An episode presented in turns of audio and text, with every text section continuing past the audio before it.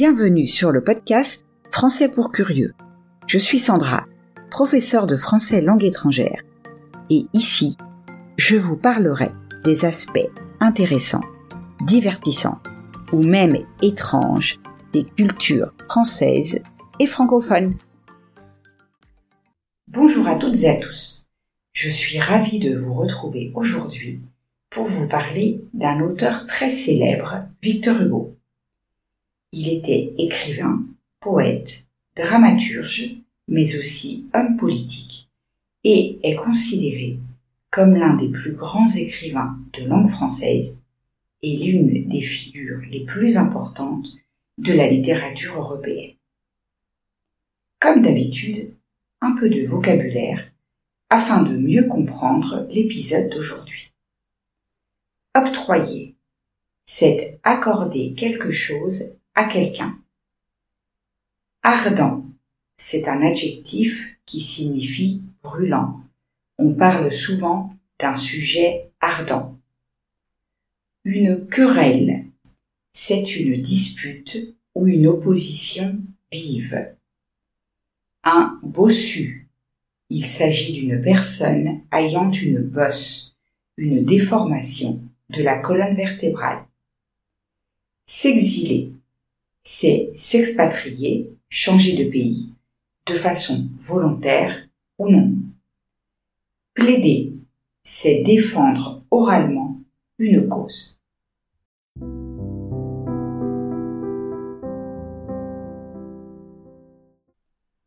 Entrons maintenant dans le vif du sujet. Hugo est né à Besançon, en France, le 26 février 1802 le 7 Ventose de l'an 10, selon le calendrier républicain alors en vigueur. Il est le troisième fils de Joseph Léopold Sigisbert Hugo, général de l'Empire, de l'Empire de Napoléon, et de Sophie Trébuchet. Après la séparation de ses parents, il est élevé par sa mère et passe une grande partie de son enfance à Paris. Vers l'âge de 13 ans, il commence à écrire de la poésie et son ambition le pousse à noter dans un cahier qu'il veut être Chateaubriand ou rien. Pour rappel, Chateaubriand est un autre grand écrivain de langue française. Son premier recueil de poèmes, Aude, paraît en 1821.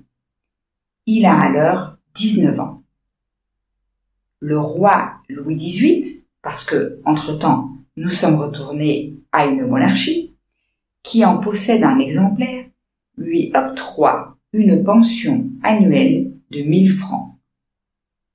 Pour l'époque, il s'agit d'une somme non indifférente, ce qui lui permet de vivre tout en continuant à écrire. En 1822, il épouse son amie d'enfance Adèle Fouché, avec qui il aura cinq enfants. Parlons maintenant des premières œuvres importantes que Victor Hugo écrit. En 1827, il publie une pièce de théâtre, Cromwell, dans laquelle il déclare s'opposer aux règles classiques des trois unités de temps, de lieu et d'action, règles encore en vigueur dans le monde du théâtre à l'époque. En 1829, il publie Le dernier jour d'un condamné, où il s'oppose à la peine de mort. Victor Hugo est en effet un ardent défenseur de l'abolition de la peine de mort en France.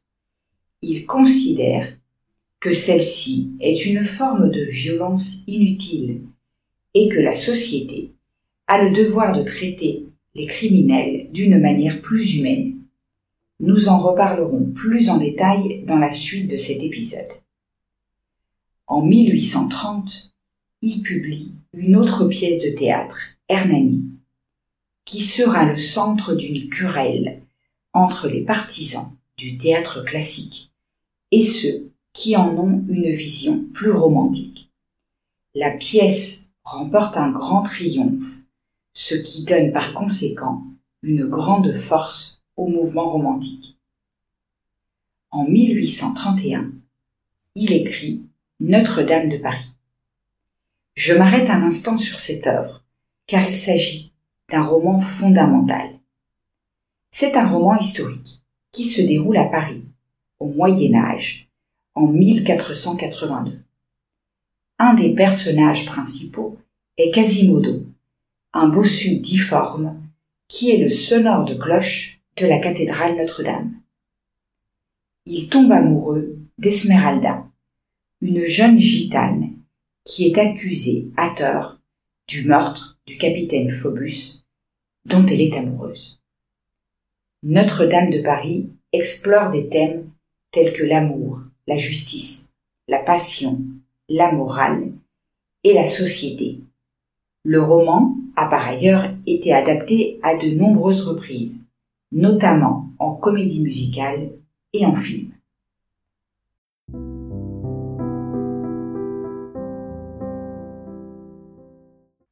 Par ailleurs, Victor Hugo est très engagé politiquement tout au long de sa vie.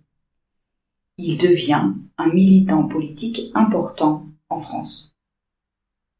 Au début de sa carrière, Hugo est un monarchiste, mais il se rallie rapidement aux idées républicaines et rejoint le Parti libéral.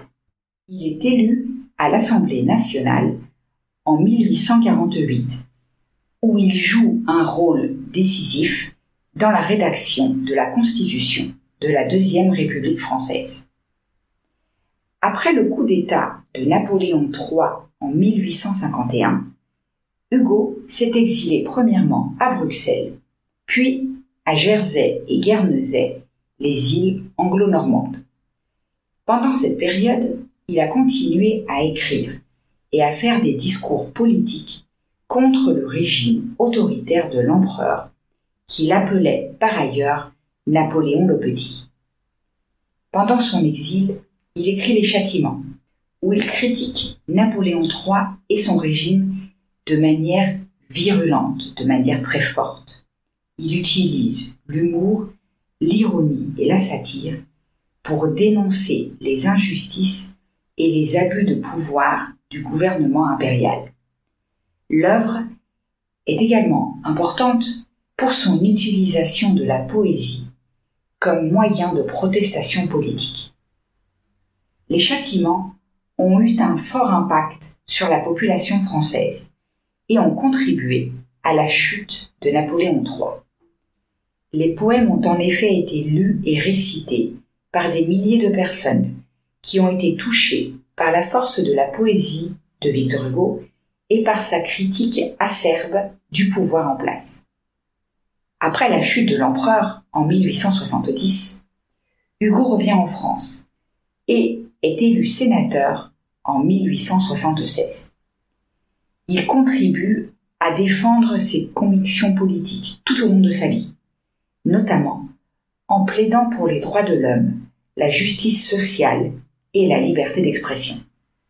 Cette même année, il prononce un discours devant le Sénat français, dans lequel il plaide en faveur de l'abolition de la peine de mort. Finalement, pour information, la peine de mort a été abolie en France en 1981, un siècle après la mort de Victor Hugo son engagement et son travail pour la cause de l'abolition de la peine de mort ont été l'un de ses héritages les plus durables et ont inspiré des générations de militants pour les droits de l'homme et la justice pénale.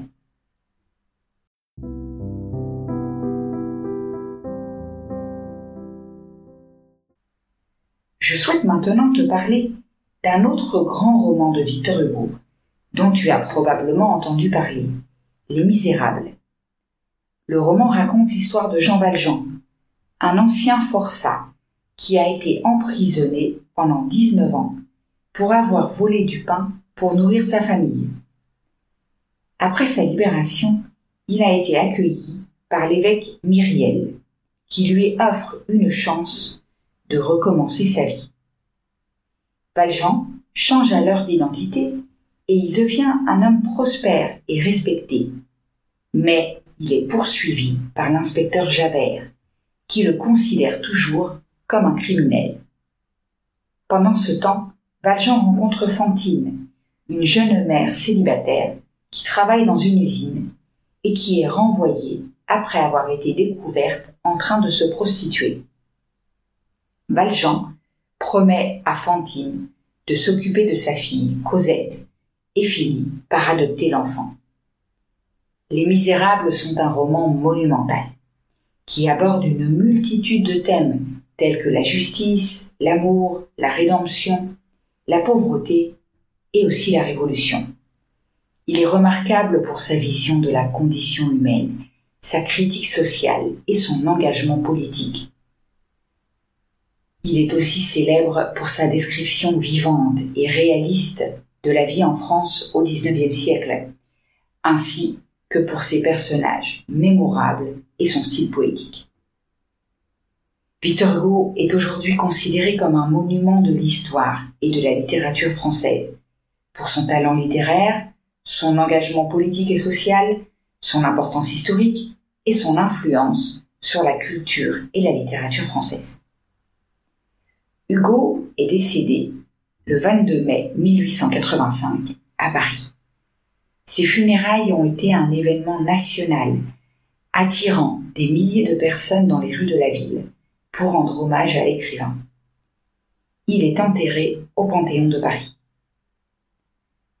Je te laisse avec deux citations célèbres de cet écrivain. La liberté commence où l'ignorance finit, qui met en évidence l'importance de l'éducation. Et le plus grand produit de la civilisation occidentale, à mon avis, et non pas la machine à vapeur ni le télégraphe électrique, mais bien le livre, qui donne une idée de l'importance qu'il accordait au livre et à l'écriture.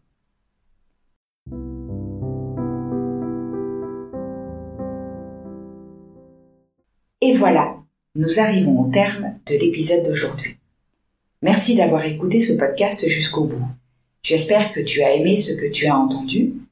Si c'est le cas, je t'invite à laisser un message sur ta plateforme d'écoute préférée et à partager l'épisode autour de toi. Rappelle-toi que si tu veux continuer à améliorer ton français, tu peux trouver la transcription sur mon site. Je te laisse le lien dans la description. On se retrouve la semaine prochaine pour parler de la fête de la musique.